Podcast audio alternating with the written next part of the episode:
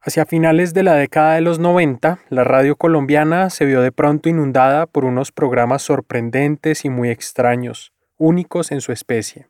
Estos programas, que se emitían en horario nocturno, eran los más tristes del mundo. para todos los que están. Las voces del secuestro fue el pionero.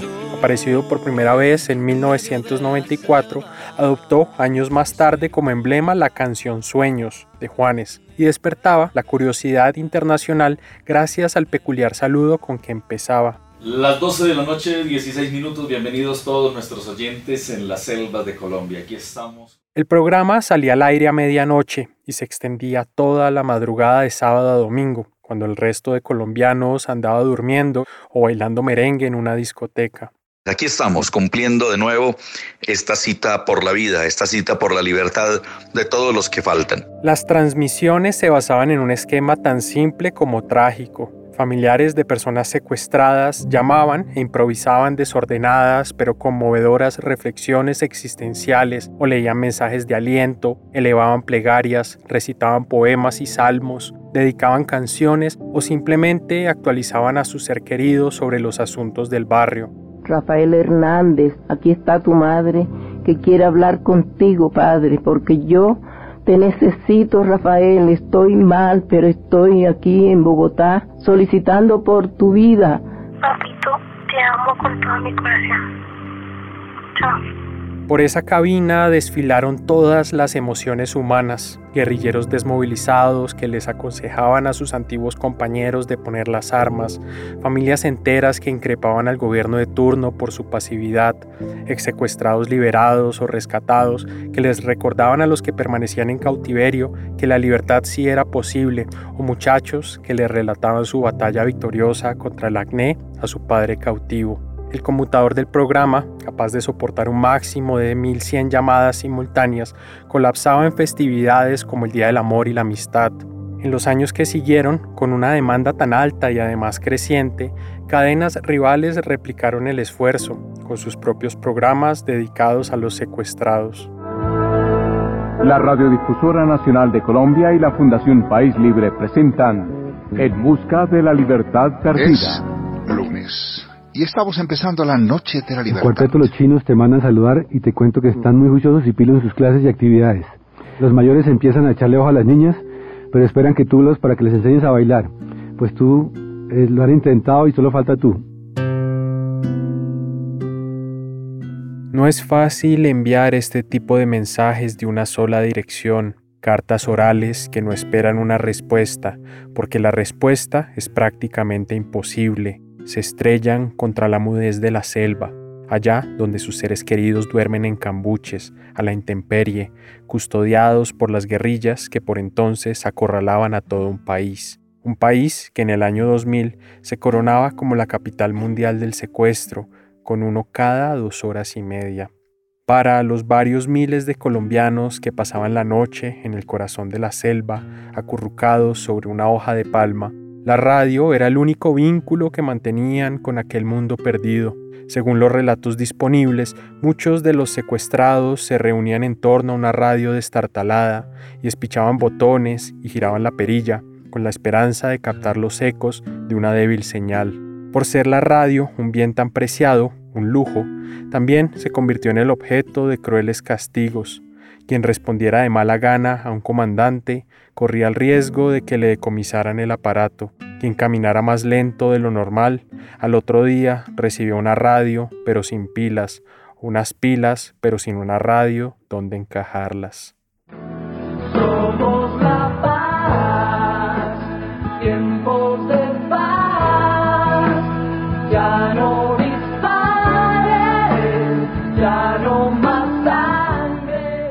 Entre esa maraña de mensajes había algunos que se repetían con frecuencia. Lo que quiero decir es que ciertos nombres de destinatarios aparecían una y otra y otra vez. Era el caso, por ejemplo, de la pareja conformada por Gerardo Angulo y Carmenza Castañeda. Sus cinco hijos grababan constantemente monólogos telegráficos para un montón de programas radiales. Así lo recuerda Helmut, el menor de ellos. Los mensajes los mandamos desde el, día uno. Había unos mensajes que nos mandaba una cadena radial por las mañanas, a las 5 de la mañana. Ella se encargaba una hermana de hacer esos mensajes todos los días.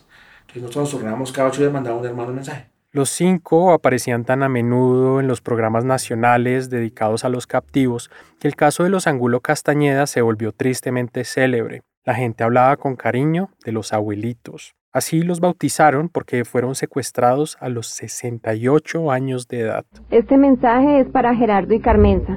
Espero que se encuentren bien. Papito, conserva la calma y por favor habla con las personas que los tienen para que se comuniquen con nosotros. Mamita, tú también sabes llegar a las personas por tu forma de ser. Este es un mensaje emitido el 4 de abril de 2001 en el programa En Busca de la Libertad Perdida. La encargada de leerlo es Magnolia Angulo Castañeda, la segunda de los hijos en orden cronológico, quien luego le cede el micrófono a su hijo. Hola abuelitos, espero que estén bien de salud, espero que se estén alimentando y espero que tengan mucha fe y esperanza. Les cuento que los extraño mucho, al igual que toda la familia. El tiempo es corto, se despide su nieto preferido.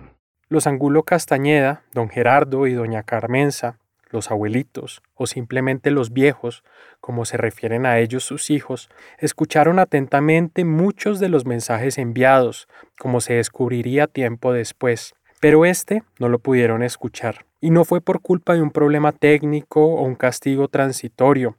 No pudieron escucharlo porque sus captores los habían asesinado hacía diez meses.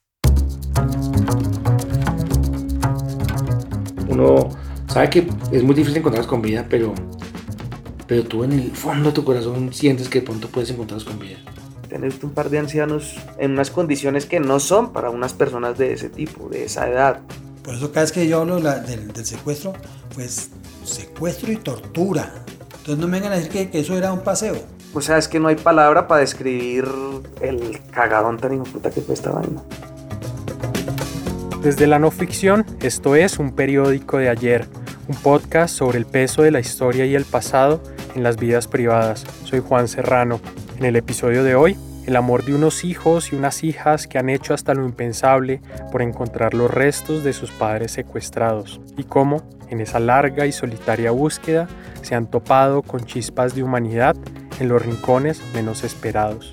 Mis colegas Tomás Uprini y Tatiana Lozano investigaron esta historia. A partir de aquí, Tatiana nos la cuenta.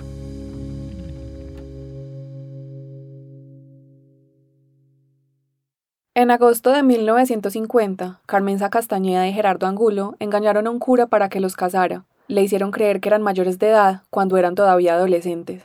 Ambos crecieron en entornos rurales, pero sus caminos se cruzaron cuando llegaron a la ciudad, al barrio Eduardo Santos de Bogotá. Gerardo, que era muy hábil para la música, le componía canciones a Carmenza para enamorarla. Así comenzó su historia de amor y formaron su familia. Venimos de una familia humilde, digamos que clase media baja. Este es, de nuevo, Helmut. Una familia que a pesar de todas sus dificultades al principio, con mis cuatro hermanos mayores, era una familia que pues estaban pues unidos y, y felices. Durante toda su vida, Gerardo, el padre de Helmut, se dedicó a la mecánica industrial. En el garaje de la casa montó su taller e hizo de esa labor el sustento de la familia. Con dos tornos, un taladro fresador y herramientas de soldadura, fabricaba cerraduras y hacía mantenimiento a los equipos de grandes empresas.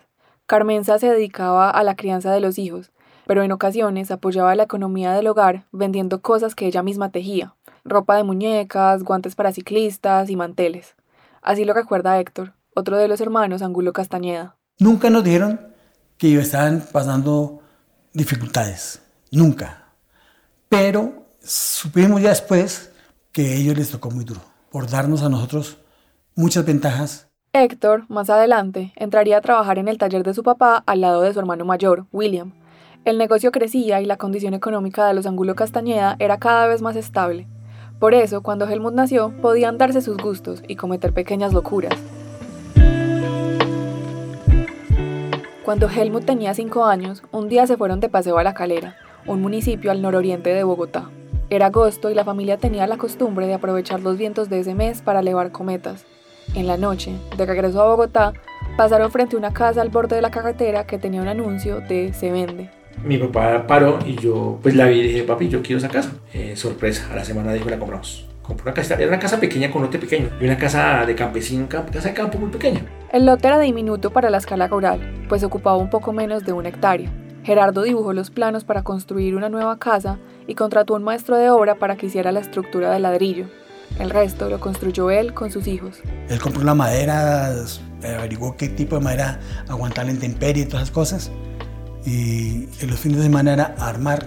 Pero lo que te digo era porque cada semana mi papá montaba un ladrillo, eh, una ventana, una puerta, qué sé yo, terminaba el primer piso, luego seguía con el segundo.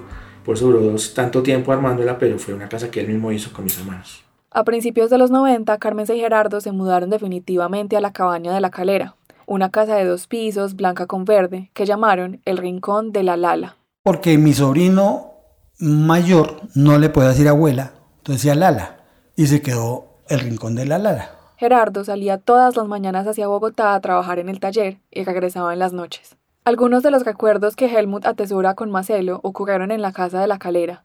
Los paseos domingueros, los asados con sus hermanos, sin embargo, las condiciones de orden público en ese municipio, ubicado a 18 kilómetros de Bogotá, se deterioraban a un ritmo preocupante. Y en la calera, en, ese, en, en todos lados, habían un arquitecto que le tocó salir del país. Estaban unos holandeses que también se fueron, precisamente por temor al secuestro. Para ese entonces, las autodenominadas Fuerzas Armadas Revolucionarias de Colombia, las FARC, contaban con cerca de 20.000 integrantes habían pasado de la clásica táctica de guerrillas a una estrategia mucho más agresiva, con batallas a gran escala. Se calcula que controlaban militarmente un tercio del territorio y eran capaces de realizar ataques con centenares de guerrilleros armados con fusiles de última gama y bombas de cilindro de gas. Para sufragar los elevados costos de la guerra, las FARC acudieron, además del narcotráfico, al secuestro extorsivo como política financiera. Y aunque el temor de ser víctima de esta práctica se había instalado en la calera, los Angulo Castañeda nunca se imaginaron que les pudiera tocar a ellos. Sus ingresos modestos, sentían, los blindaban de ser blanco de un delito que, por lo general, afectaba a familias con capacidad para pagar grandes sumas de dinero por un rescate. Sin embargo, en ocasiones los secuestradores no hacían sus averiguaciones financieras con rigor y se llevaban a gente cuyas familias jamás podrían negociar las cantidades que ellos pedían. Así le sucedió a los Angulo Castañeda. Fue en Semana Santa, que siempre era una celebración importante en la familia. Solían participar en las procesiones del pueblo e incluso para la del año 2000, una de las estaciones del Via Crucis era en su casa. Por eso, el miércoles santo, Carmen y Gerardo salieron en su carro hacia Bogotá para comprar pescado y arreglos florales para decorar la estación. En la noche, después de hacer varias diligencias, los esposos se preparaban para regresar a la calera. Me insistieron mucho esa noche que los acompañara porque mi papá estaba muy cansado. Mi papá me insistía que lo acompañara, que, lo, que, me fuera con ellos. Pero Héctor también estaba exhausto. Había pasado el día haciendo unos trabajos en una iglesia en Bogotá. Y por razones de la vida no fui. Carmen y Gerardo emprendieron entonces el regreso solos en su campero. Helmut, por su parte, iba a pasar la noche en la casa de su suegra, también en Bogotá. Sin embargo, alrededor de las 11, lo llamó uno de sus sobrinos para avisarle que algo había pasado con sus padres. Llegamos a la casa, ya, ya mis hermanos están ahí, ya mis tres hermanos están ahí, y empezamos pues a ver qué pasa, pues porque vamos a buscarlos, pero entonces ¿dónde es? Que no, que es por la vía Mundo Nuevo. Al principio pensaron que les habían robado el carro. Decidieron ir a buscarlos a Mundo Nuevo, una vereda de la calera, pero no encontraron nada. La angustia crecía minuto a minuto, y la noche se hizo eterna para los Angulo Castañeda. Magnolia, una de las hermanas, pensó que Héctor se había ido en el campero con sus papás esa noche, y por eso fue el último de los hermanos en enterarse, a la mañana siguiente. Ese día, la idea de que pudo haber sido un robo se deshizo cuando una vecina les avisó que unos pescadores habían visto el carro cerca de la laguna de la Chingaza. Recuperamos el carro, lo traemos, y ya tú empiezas a, pues, a, saber de que sí es un secuestro. La fiscalía en aquella época descansaba durante los festivos de Semana Santa, de modo que tuvieron que esperar hasta el lunes de Pascua para presentar la denuncia. Helmut y sus hermanos, además, alertaron al Gaula, la división de la policía que actúa en contra del secuestro y la extorsión. También hablaron con los militares de la zona, esperando que les ofrecieran ayuda, pero les dijeron que no podían hacer nada. Recomendaron simplemente esperar, pues los guerrilleros llamarían para negociar el rescate. Entretanto, los hermanos se dedicaron a preparar todo para cuando ese momento llegara. Helmut y Héctor se pusieron al frente del taller de ornamentación de su papá, y entre los dos buscaron dinero por si tenían que hacer algún pago bajo extorsión. El que hablaría con los guerrilleros sería William, el mayor. El Gaula lo había entrenado acerca de cómo tratar con ellos. Le dijeron... Tiene que entablar una amistad con el guerrillero para poder, digamos que, ganarse una confianza y poder negociar más fácil. Mientras tanto, Patricia y Magnolia enviaban mensajes a sus padres a través de todas las emisoras del país. Fue precisamente esta última, Magnolia, la que, transcurridas poco menos de dos semanas del secuestro de Gerardo y Carmenza, recibió la llamada de sus captores. Llamaron al, apartamento de mi hermana y le dijeron que ellos tenían a los viejos. Magnolia pues dijo que ya no puede hablar, que es como su hacerlo directamente con mi hermano. Efectivamente, William se puso en contacto con ellos. Y ahí, en esa llamada con William, de entrada el guerrillero les pidió 800 millones de pesos, el equivalente a casi medio millón de dólares de la época. Y que le pidan unos 800 millones de pesos, cuando, ¿de dónde? Si hoy en día eso es plata, imagínese hace 22 años. William intentó negociar con su interlocutor. Le dijo, no tengo la plata, dime yo qué puedo hacer, dime yo busco la plata. Pero el guerrillero no admitió rebajas y en cambio le advirtió de las consecuencias si no pagaba. Si usted no me consigue la plata, le devuelvo su papá a sentar una talega de basura. Pues William se derrumbó, todos quedamos mal. De ahí en adelante siguieron varias conversaciones como esa. Los guerrilleros llamaban cada 8 o 15 días y a veces transcurría más tiempo entre una y otra comunicación para demostrar que no eran una familia de magnates y que más bien pertenecían a la clase media colombiana, los hermanos le hicieron llegar a la guerrilla los extractos bancarios. Un par de días después, lograron que redujeran el rescate de 800 a 250 millones de pesos, una suma que seguía siendo demasiado alta. Después de eso, y sin haber llegado a un acuerdo definitivo, las llamadas se interrumpieron. Ahí nos desconectamos del tema de la guerrilla. No volvimos a hablar de ellos. Nunca volvieron a llamar. El Gaula les dijo que habían logrado interceptar las conversaciones de William con el guerrillero y por ende sabían dónde estaba. Sin embargo, no podían hacer un rescate armado por órdenes presidenciales, según ellos. Ante esa pasividad, los Angulo Castañeda sabían que no se podían quedar de brazos cruzados y comenzaron a indagar por su propia cuenta. Empezaron a visitar cárceles para buscar guerrilleros que tuvieran contactos en la zona. Héctor estaba a la cabeza de la investigación y también, como una especie de notario de la familia, empezó a anotar en una libreta el drama que vivían. Lo bauticé Diario de un secuestro en libertad. Diario porque era lo que decíamos, lo que iba pasando a diario, y se anotaba ahí. De un secuestro, el de mis viejos. Y yo estando en libertad, cómo lo veía, cómo, cómo, cómo nos tocaba actuar. La idea mía era mostrarle a mi papá lo mucho o lo poquito que hicimos en, el secuestro de él. ¿sí? O sea, que él llegaba, pudiera leer esto que está que tienes tú en tus manos y se diera cuenta que sí habíamos hecho por ellos. Habíamos hecho alguna cosa por ellos. Con los datos que iba recolectando, Héctor empezó a visitar pueblos y zonas guerrilleras para hablar con los milicianos y pedirles información acerca de sus padres. Recorrió todo el norte del Huila, el sur de Cundinamarca, incluido el páramo de Sumapaz a 4.500 metros de altura, partes del Tolima, Boyacá y Meta. Corría muchos riesgos, aunque eso era lo último que le inquietaba. En una ocasión, por ejemplo, mientras hablaba con unos guerrilleros, el ejército echó bala, nos echó bala a nosotros. Yo hubiera caído ahí, pues era un guerrillero más. Me empujaron, caí en una zanja de la cartera y encima cayó un miliciano, protegiéndome. Más de un año después del secuestro, logró establecer contacto con unos milicianos que afirmaban tener información sobre el paradero de sus padres. Esos diálogos lo marcaron a fuego vivo, él me decía, don Héctor, ya están listos los lechones. Y yo quiero ver los lechoncitos. Los quiero ver. O sea que los lechones eran mi papá y mi mamá. A cambio de una prueba de supervivencia, que solía reducirse una foto de los secuestrados con un periódico en el pecho, en el que se viera la fecha, los guerrilleros exigieron 120 millones de pesos, 60 mil dólares de entonces. La familia logró abonar de un solo golpe la mitad de la suma y esperó semanas, meses por la prueba, una prueba que nunca llegó. Reveses como ese, sin embargo, no frenaban la búsqueda, que ya se prolongaba por años. Héctor continuaba reuniéndose con milicianos. Uno de los interrogados le dijo al vuelo que buscara un nombre, Abelardo Romero, que allí quizás le podrían dar razón. Pues, si a ti te busca Abelardo Romero, pues busca un señor de nombre Abelardo de apellido Romero. Pero luego se dio cuenta de que su búsqueda estaba mal encaminada. Resulta que el Abelardo Romero era una columna móvil de la FARC. Esa columna móvil era tan escurridiza que incluso se le escabullía la inteligencia militar.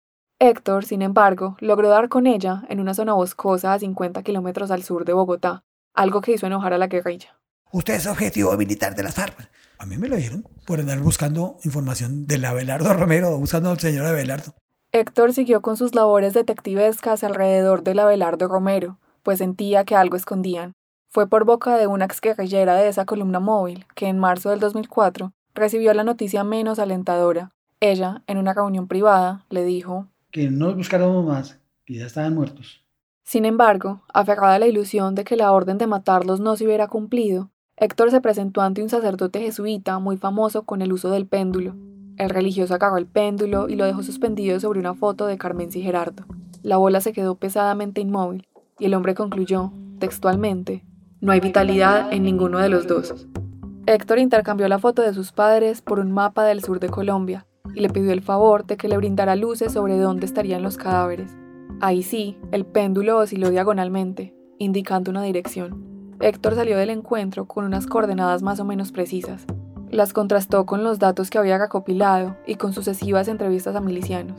Así, fue delimitando poco a poco la zona, hasta que llegó a la conclusión de que debían encontrarse cerca de San Juanito, un pequeño municipio situado a la orilla de la inmensa cordillera oriental, a seis horas en carga de la calera. Tipos me decían, ellos deben estar por estos lados. Tampoco sabían exactamente el sitio, pero ellos deben estar por estos lados.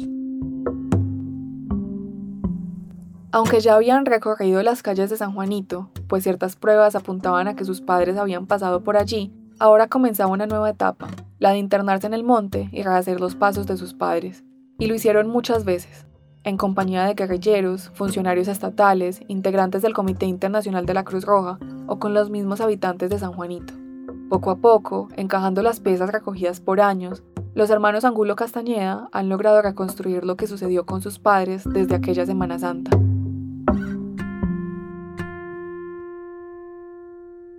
La noche del 19 de abril del 2000, cuando Carmen y Gerardo conducían por la vía que conecta Bogotá con la calera, un vehículo los venía siguiendo. Ninguno de los dos se percató de eso, pero inmediatamente Gerardo se bajó del carro para abrir el portón de la casa. Los hombres que lo seguían lo encañonaron con un revólver. La idea era llevárselo a él, pero Carmenza se negó a dejarlo solo, así que a la fuerza los montaron en su propio carro rumbo a San Juanito. Uno de los secuestradores se puso a manejar el carro y no lo supo llevar y le dañó la caja. En el trayecto, recorriendo caminos de trochas, se cruzaron con un pescador que viajaba en una camioneta. Y ya lo paran los guerrilleros y le dicen, necesitamos llevar a esa persona hasta San Juanito. Entonces, él tiene que hacer el favor porque pues eran, eran tipos armados. Él sube a mi papá y mi mamá en el platón de la camioneta y los lleva hasta San Juanito. Llegaron al pueblo a eso de las 8 de la mañana, al cabo de una noche de camino. En un restaurante tomaron chocolate caliente y esperaron hasta las 2 de la tarde. A esa hora llegaron las mulas que los entrarían al monte, atravesando quebradas, subiendo y bajando lomas empinadas, caminando sin descanso durante horas bajo el sol y el agua. Casi una década después, Helmut y sus hermanos harían la misma travesía que hicieron sus padres aquel día. La primera parte consiste en un sendero empedrado y no representa mayor dificultad. Luego llegas a un sitio que toca bajar por un cañón a llegar a un río. Ahí es donde tú empiezas a ver la dificultad porque es una vía que es de más o menos unos 80 centímetros de ancha, donde tú ves pisadas de caballos, o sea, donde solamente pasan caballos o mulas, y hay mucha piedra y es bajando. Después de horas de trayecto por una bajada angosta y pronunciada, al pie de un abismo, finalmente se llega al río, sobre el cual hay un puente colgante que llaman la hamaca porque tambalea con el viento y soporta únicamente el peso de un adulto a la vez. Luego de cruzarlo, hay que comenzar a subir por un terreno igual de difícil y peligroso. Los paisajes son muy bellos, cascadas altas, vegetación selvática, virgen, pero cuando Helmut hizo el recorrido, solo pensaba en una cosa, ¿Cómo hicieron para que mamá pues caminara esto? Porque mamá sufría mucho las rodillas. Más adelante, cuando conoció a un guerrillero llamado Arnovis, quien acompañó a sus padres en ese trayecto, le hizo esa pregunta.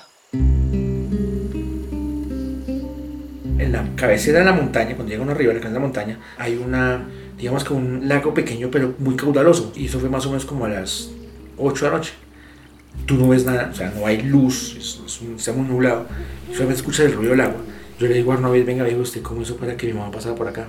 Y el hombre me dice, eso siempre me duele que lo cuento, me dice, su mamá pasó gateando. O sea, hasta dónde llegó la dignidad de mi mamá,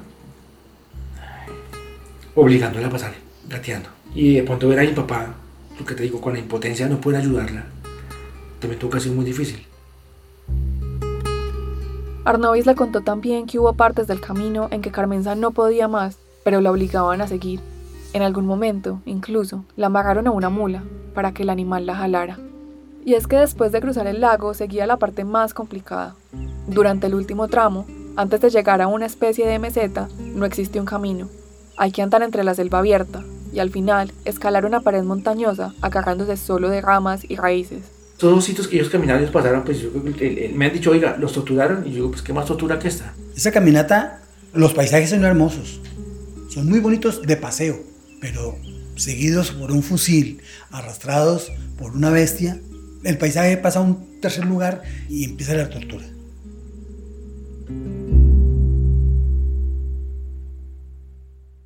Tras varios días de camino, Carmen y Gerardo llegaron a un campamento provisional de la guerrilla. Según el testimonio de uno de los exguerrilleros a cargo de vigilarlos, los metieron en una construcción de madera, diminuta y derruida, que llamaban cajita de fósforos. Pero no los dejaron allí, sino que los movían constantemente. Eran recorridos ininterrumpidos de 10, 12, 14 horas a pie por la montaña, vadeando ríos y quebradas, subiendo cañones, zigzagueando en la jungla. Carmen oraba todos los días a las seis de la tarde. Podía estar cayendo el diluvio universal en la selva, pero ella a las seis comenzaba su rosario, e incluso algunos guerrilleros rezaban con ella.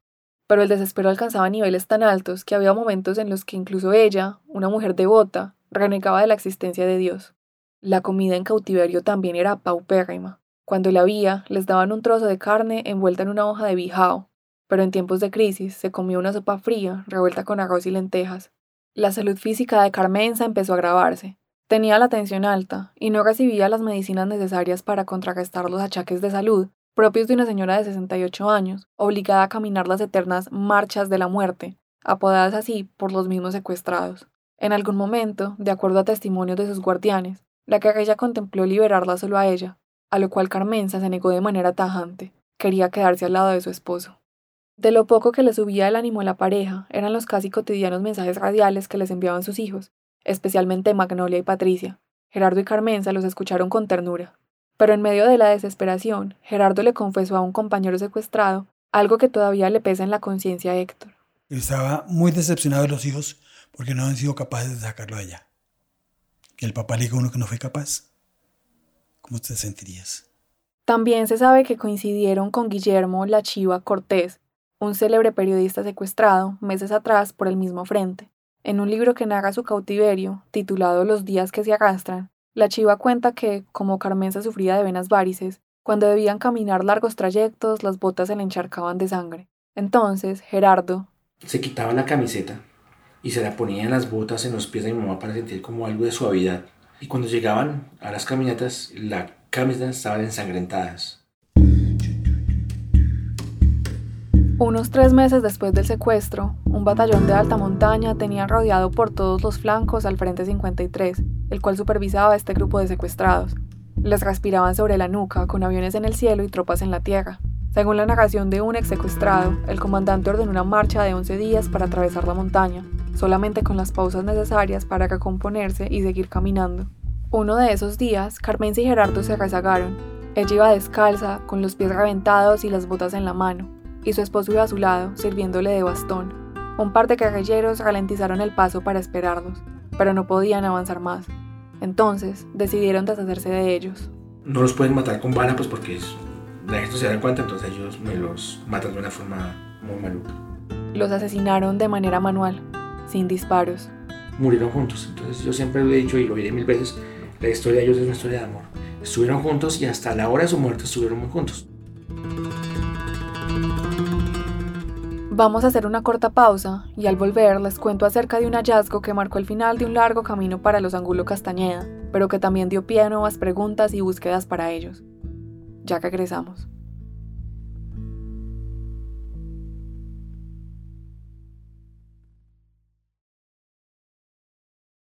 Tras casi una década de visitar cárceles, entrevistarse con comandantes y mucho, pero mucho trajín, Héctor comenzó a espaciar cada vez más sus entradas en el diario se sentía cansado.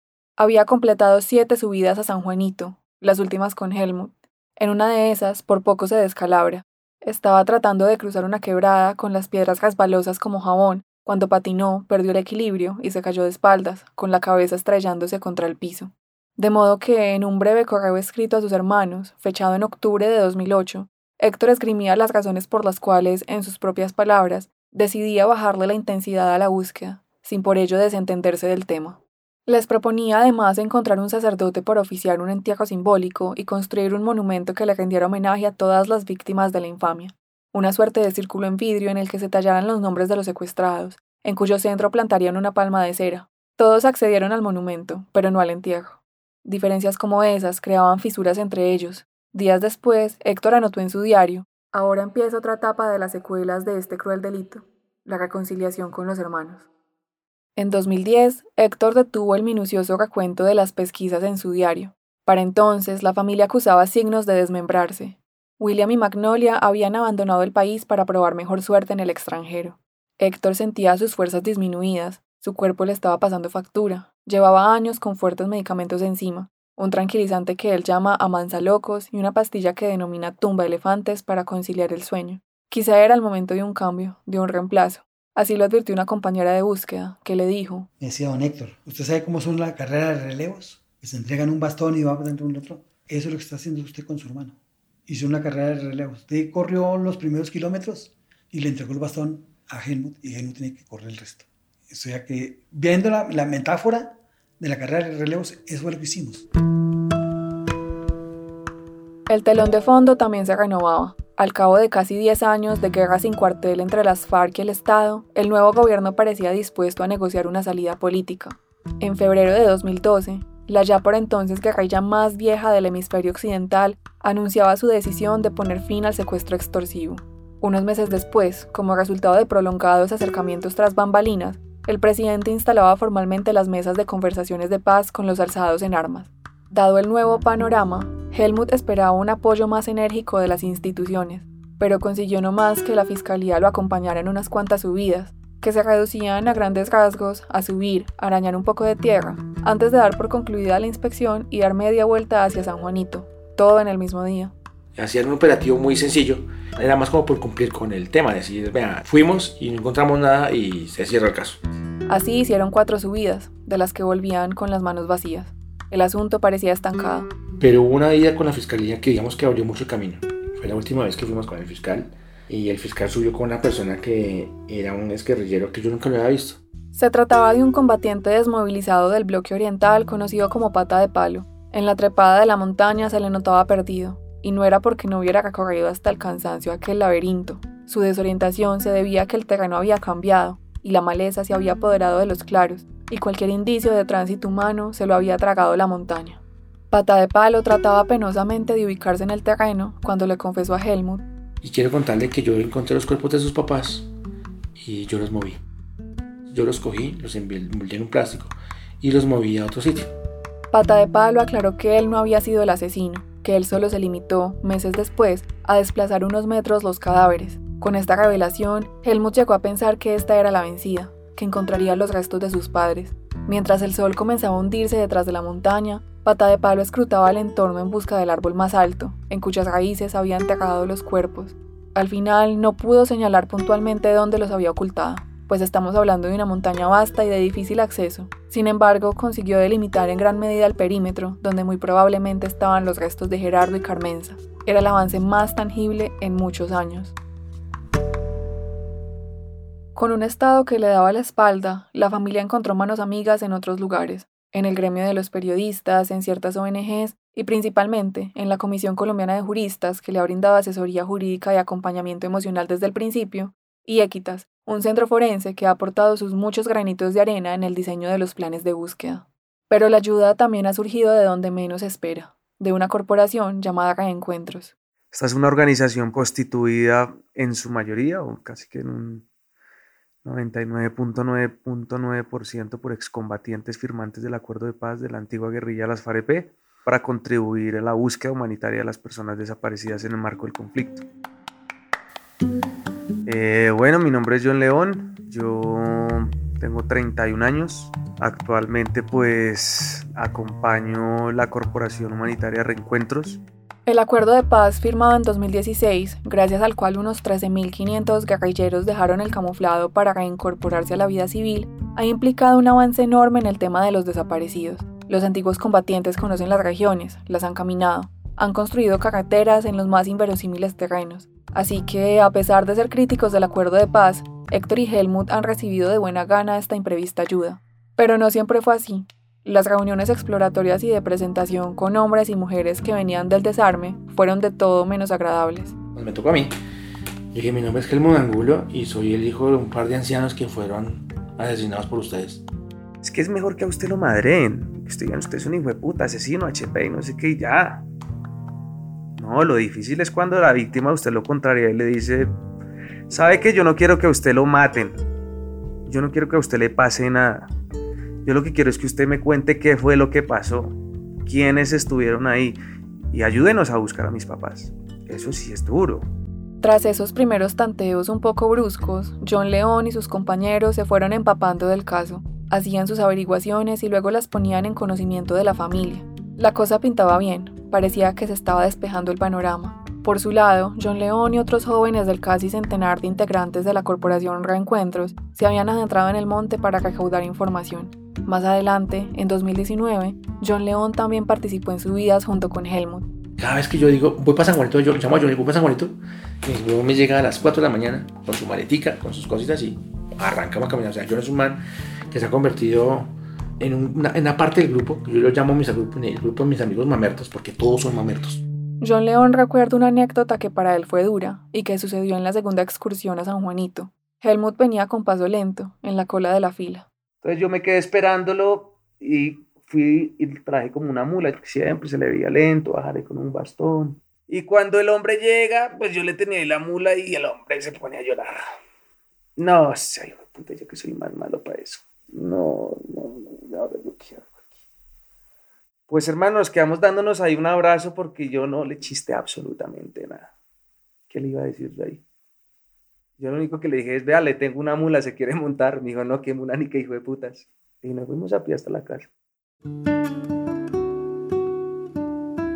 Recopilando los testimonios de antiguos combatientes y agrupándolos en un mismo archivo con los datos que tenía en su poder la familia, los hermanos Angulo Castañeda le presentaron a la Unidad de Búsqueda de Personas Dadas por Desaparecidas, una institución creada por el Acuerdo de Paz, una carpeta con los documentos necesarios para organizar una prospección a fondo, es decir, una exploración exhaustiva del terreno, hurgando con cuidado la tierra en busca de los Angulo Castañeda. Ya los indicios apuntaban a que los restos debían hallarse en algún rincón dentro de un área de 11.000 metros cuadrados. La unidad dio el visto bueno y una caravana compuesta por geólogos, antropólogos forenses, geógrafos, excombatientes, Helmut y su hijo Nicolás, se enrumbó hacia San Juanito el 15 de octubre del 2021. Héctor no pudo acompañarlos por problemas de salud y John León había salido del país por amenazas de muerte, luego de sufrir un atentado ligado a su labor en la búsqueda de desaparecidos. El plan era buscar durante 14 días seguidos. La subida, como siempre, fue dura. El punto de la montaña al que se había propuesto llegar se encuentra a 2.000 metros de altura en la cordillera oriental, que en ese tramo está constantemente envuelta en neblina y lluvia. Como la familia quería mantenerse al tanto de los acontecimientos, Helmut les enviaba notas de voz por el celular. Pues el follaje es muy alto y pues no hay forma de que los detecte un avión o algo. Es un jardín grande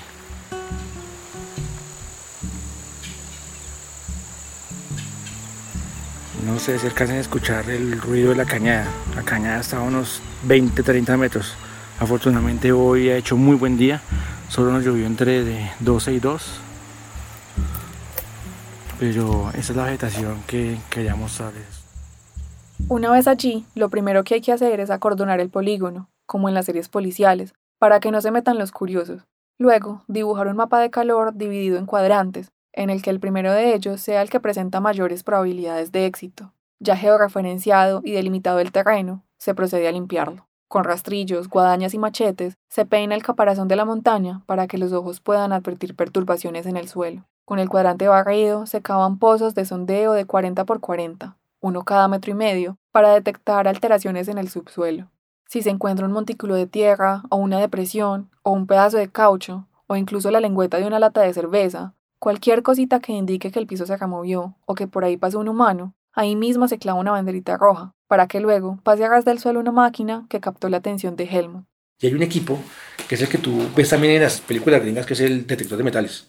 Eso funciona, eso, o sea, una aguja de verdad, una aguja metida a dos metros, ahí la detecta. Es el juguete de todos. Aunque tal vez la herramienta primordial, la imprescindible, es la paciencia. Hay que tener mucha, porque el terreno a cubrir es considerable y hay que hacerlo con delicadeza.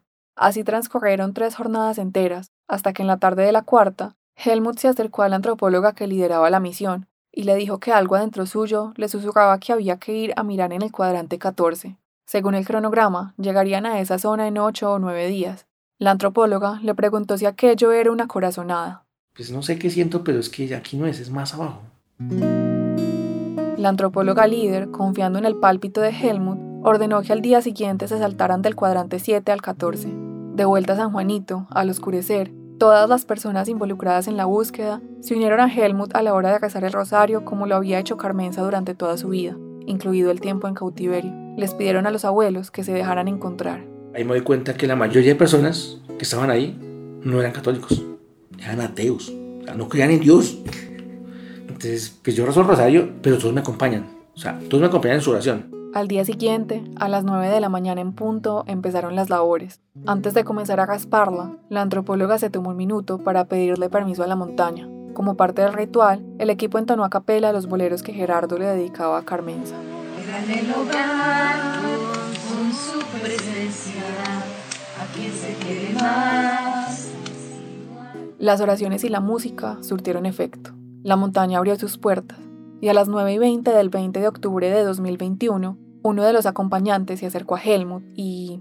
Él dice, Helmut, encontramos algo. En ese momento, o sea, eso fue silencio total, o sea, silencio en la selva. O sea, todos se callan. Lo que se veía era como una roca color crema asomándose, pero los forenses inmediatamente confirmaron que se trataba de un cráneo. Todos los presentes se interrogaban con la mirada y esperaban alguna reacción de Helmut, que permanecía callado y quieto, con la vista perforando el piso y las manos entrelazadas en la espalda. Los forenses entonces comenzaron a desempolvar el terruño alrededor del cráneo para ver qué era lo que había allí. Ahí están excavando. Hay un cráneo que no sabemos si es de mi papá o de mi mamá, pero el saco es el saco bien tinto que él usaba siempre. Con ese saco morado que siempre vestía Gerardo, que además concordaba con lo que llevaba puesto aquel 19 de abril del 2000, Helmut pensó que había encontrado a su padre. Se alejó unos metros para estar solo, pero rápidamente la antropóloga forense lo alcanzó y le señaló que no podía ser su padre, pues el cráneo pertenecía a una mujer. Una mujer, agregó, de la misma edad de su madre. Desconcertado, Helmut llamó en el acto a un conocido que había estado secuestrado con sus padres el hombre le contó que Gerardo en una noche de mucho frío se había quitado el saco para ponérselo a Carmenza, que tiritaba, y que la última vez que la vio, ella lo llevaba puesto. Helmut se paró al lado de los funcionarios que con pinzas y brochas, muy suavemente, desenterraban poco a poco las vértebras, las costillas, una bota con unos huesos adentro. De pronto, pasándolo por encima del cadáver, el detector de metales se activó. Los forenses escarbaron un poco más y extrajeron un arete pequeño, reluciente, con una perla blanca. Helmut no tardó en reconocerlo. Me desbaraté, me caí y me derrumbé. Al lado hay una cañada, una piscina pequeña natural. Y ahí me senté un rato, lloré mucho y preguntando por qué pasa. Entonces, son sentimientos que tú no entiendes en el momento porque uno siente rabia, siente tranquilidad, siente algo de paz, también algo de felicidad porque ya, ya voy a llegar a Bogotá con mi mamá. Pasados unos instantes en compañía de su hijo Nicolás, Helmut le comunicó a la familia el hallazgo. Yo no sé qué estoy sintiendo, la verdad, si es paz, tranquilidad o, o rabia, impotencia. Eh, pero creo que terminamos. Yo sí, verdad, quiero agradecerle a Héctor porque si no yo por él, eso no hubiéramos llegado acá. Y nadie me hubiera parado bolas. Eh, viejo, gracias. Héctor, de verdad, gracias. Los quiero mucho. También aprovechó y le escribió un mensaje a John León. No, yo no podía la dicha, uy, yo no podía la alegría tan berraca cuando él me dijo eso. Para mí ese fue un momento muy contento, es de los momentos más importantes de este trabajo. Los forenses se aplicaron a la tarea de extraer el cuerpo de la montaña. La montaña lo había custodiado y estaba casi completo. Casi todos los huesos estaban en su lugar. La antropóloga a la cabeza del equipo ordenó, con base en el protocolo, que se despejara totalmente la zona circundante al cadáver con el objetivo de encontrar a Gerardo. Según los cálculos, los restos de Gerardo debían estar a un costado o quizás debajo de Carmenza, pero buscó debajo de donde estaba el cadáver de Carmenza y no encontró nada. Buscó a los lados y no encontró nada. Y a medida que pasaban las horas, Helmut comenzaba a impacientarse y a preguntar insistentemente. Preguntó, venga, ¿y mi papá? pero por mucho que ampliaron la zona en los días que siguieron, no encontraron rastro alguno de un segundo cadáver. Absolutamente nada. Ninguna prenda, ninguna bota, ningún hueso que indicara la presencia de un segundo cuerpo. Se abrió más hueco, más hueco, más hueco. Además, Nicolás se desesperó, mi hijo se desesperó. Tanto que el día siguiente él llegó y casi que barrios como 10 metros cuadrados, es un hueco gigante para ver si encontramos a mi papá. Pero pues no, no hubo, no hubo tal. Jamás a la familia se le cruzó por la mente la idea de solo encontrar a uno de los dos. Siempre nos han dicho que estuvieron juntos. Siempre. Los mismos guerrilleros nos decían. Su papá y su mamá iban juntos. Mi papá tenía que estar por ahí cerca. Muy cerquita. Sin encontrar a su padre, Helmut no pudo decirles ese adiós que lleva atragantado tantos años. Yo siento que, que faltó esa despedida. Siento que me faltaron esos dos minutos para darle un abrazo a los abuelos. Antes de devolverse para Bogotá, Helmut construyó en el lugar donde encontraron a Carmenza una hornacina en metal, y en ella incrustó una figura de la Virgen María. Sentía que le había arrebatado a su padre la compañía de su madre, y por ello debía dejar alguna marca. Desde entonces, los campesinos que pasan por ahí le dejan flores y velas a la Virgen. La gruta se ha convertido en un sitio de peregrinaje. Helmut dice que la Virgen protege a la montaña y a sus pobladores para que lo que sucedió con sus padres no vuelva a ocurrir nunca más. A finales de junio de 2022, la Jurisdicción Especial para la Paz, el Tribunal de Justicia Transicional nacido de los acuerdos de paz, les imputó a siete integrantes del último secretariado de las FARC la comisión de 21.396 secuestros, algo así como 10 veces la población de San Juanito. El patrón de hechos que nos convoca hoy son los secuestros financieros y las personas que nos acompañan hoy, los comparecientes del secretariado, dieron las órdenes a sus unidades militares que se financiaran y de una manera importante a través de secuestros. Durante tres días de audiencia pública, los viejos comandantes de la extinta guerrilla escucharon los relatos de algunas de las víctimas del secuestro. Esos mismos jefes que antes se mostraban soberbios con sus pistolas al cinto, aparecían ahora con la cabeza hundida en la cuenca de las manos.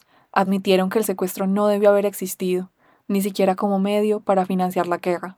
Alguien me preguntaba ¿Usted qué siente cuando escucha estos relatos? Sinceramente, yo decía, sinceramente, yo quisiera que la tierra me tragara. Y lo digo con toda honestidad, yo soy culpable individualmente por esa maldita política del secuestro. Con el rostro encajonado entre sus brazos, con su mirada triste, Héctor recibió las palabras de reconocimiento por parte de otro de los antiguos cabecillas de las FARC. Héctor, Hoy quiero decirle a usted y al resto de la familia Angulo Castañeda, fuimos nosotros, como extinta organización guerrillera, quienes los tuvimos cautivos, quienes los forzamos a caminar, quienes los asesinamos y desaparecimos. El daño que causamos es incalculable. Pero la herida de la desaparición es muy honda. Aunque los comparecientes a las audiencias han pedido perdón, este no ha sido suficiente para Héctor. No ha sido nada fácil. Ustedes acabaron con la familia, acabaron con la esperanza, atropellaron, maltrataron, torturaron a un par de abuelos. Pero realmente no veo un perdón de corazón o un perdón abierto, arrepentimiento de lo que hicieron, de la barbarie que hicieron. Héctor no desaprovechó la oportunidad para exigir la verdad sobre el paradero de su padre. Reclamó una mayor coordinación y que le metieran el pie al acelerador a los trabajos de búsqueda. Esa lentitud, según él, es propia de un país que no ha asimilado aún la magnitud de este cataclismo. El desaparecido es invisible para la sociedad. Es como un fantasma que solo ven quienes tienen el corazón estrujado por esa ausencia. Para ellos sí existe, y mucho. A ellos sí les duele, y mucho. No, es que esos viejos hacen mucha falta. Los dos viejos me hacen mucha falta. La vida y la muerte quedan enredadas y flotando como en un limbo. A esa espera que no acaba, se le suma un taladrante sentimiento de culpa. Yo que la gente me dice, venga, pero ya pare, no busque más. Venga, pues que es mi papá. Ah. A veces no es fácil, digamos que, saber de que pude haber hecho más y no hice. Entonces, sí, siento una carga brutal a veces. Pese a todos los obstáculos, los hermanos están empeñados en remontar la montaña las veces que sean necesarias para hallar el cuerpo de Gerardo. Esa gente no va a descansar hasta el último de sus días. Yo creo que ellos no van a renunciar a la búsqueda. No renunciaron cuando había menos posibilidades. Menos ahora. Menos ahora. Lo encontramos porque lo encontramos.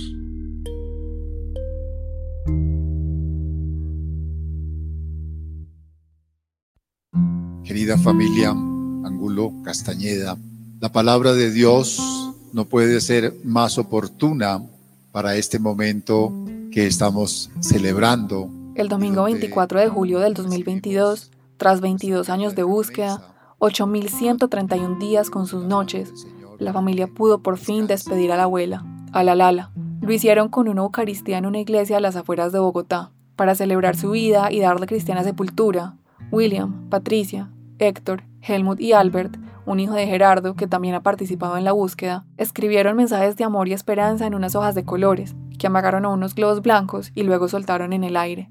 Magnolia los acompañaba desde la distancia a través de la transmisión virtual. Les agradezco que nos hayan acompañado en esta, esta fecha. No es fácil, no es fácil despedir a nuestra madre, pero también creo que es un logro por parte de la familia y por entidades que hemos recuperado el cuerpo. En su discurso, Helmut, comiéndose las lágrimas, le dio las gracias a las personas involucradas en ese tortuoso camino que ha durado demasiado tiempo y que abarca dos generaciones, la de los hijos y la de los nietos. La fuerza de mi hermano Héctor por no bajar nunca la guardia. Tengo que reconocer que dentro de la familia a veces le pedíamos que bajara el ritmo. Yo, yo le decía a mis hermanos, ponerme los zapatos que dejó Héctor tan grandes no fue fácil. Dejar todo lo que él hacía y estar pendiente para poder recuperar los cuerpos de mis padres no fue nada fácil. Pero creo que esto es un logro, lo hicimos, lo logramos. En el último tramo de la ceremonia, un trío de músicos ejecutó el cucarachero, la canción cuya letra Gerardo solía cambiar para acomodarla a su propia historia de amor. La guitarra y la bandola que rasgaron los intérpretes eran las de Gerardo, que Héctor había guardado y hacía poco había mandado a reparar y pulir. Yo soy el cucarachero, tú la cucaracherita. Yo soy el cucarachero, tú la cucaracherita. Y en vez que te vi yo quiero que tú seas mi mujercita. Oye, El amor de Gerardo y Carmenza fue tan grande que incluso brilló en la negrura del cautiverio en la selva. La montaña fue testigo. Esa misma montaña que lleva en su piel las huellas de los hijos de la pareja porque no se puede seguir el rastro ajeno sin dejar el propio. Entonces aquí va su composición. Y él todos los días tenía que ir a trabajar hasta su taller en la 80 como con 30. Y tenía que volverse. Y así le cantaba a la Lala. Tengo que recorrer, correr toda la carrera 30. Tengo que recorrer, correr toda la carrera 30 para llegar aquí al sur y besar a la... La guitarra de mi viejo aún suena y muy bien. Ahí lo que uno puede dar cuenta es que esa gente sobre todo es amor. Hubiera sido diferente, yo me encontraba a los dos. Yo creo que el día que encontremos a mi papá, yo creo que ya, ya, ya es misión cumplida. Que parecen cuatro